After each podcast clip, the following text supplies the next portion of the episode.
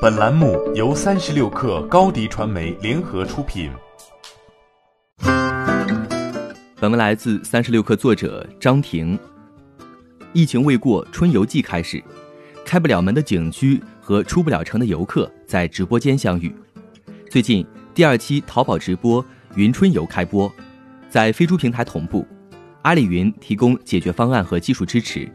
直播嘉宾包括第一次接受网络直播的布达拉宫，一小时观看人数超过一百万。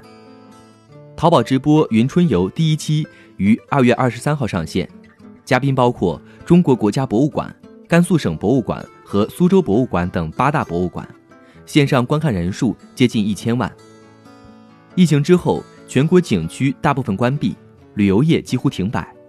二月二十七号，国家文物局发出指导意见。鼓励各个文博场馆继续利用数字资源，通过网上展览、在线教育、网络公开课等方式，不断丰富完善展示及内容，提供优质的数字文化产品和服务。在淘宝内容电商事业部总经理于峰看来，淘宝直播是一种手段，比起在疫情期间短暂出现，更适合作为线下游览模式的联动或补充，成为一种常态。对比线下游览。直播旅行在接待能力上没有明显边界，同时可以提供一对一在线解说体验和线上互动，适合长期作为线下旅游的补充，也是复合式景区的趋势。此次布达拉宫在淘宝直播，因为没有客流限制，对外展示了极少开放的区域，如游客以往去不了的金顶等。淘宝直播云春游是阿里巴巴一加八文旅数字经济体的举措之一。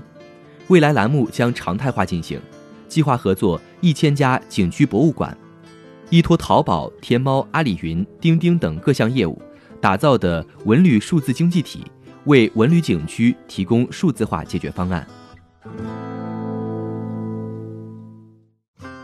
欢迎添加小小客微信 xs 三六 kr，加入三十六氪粉丝群。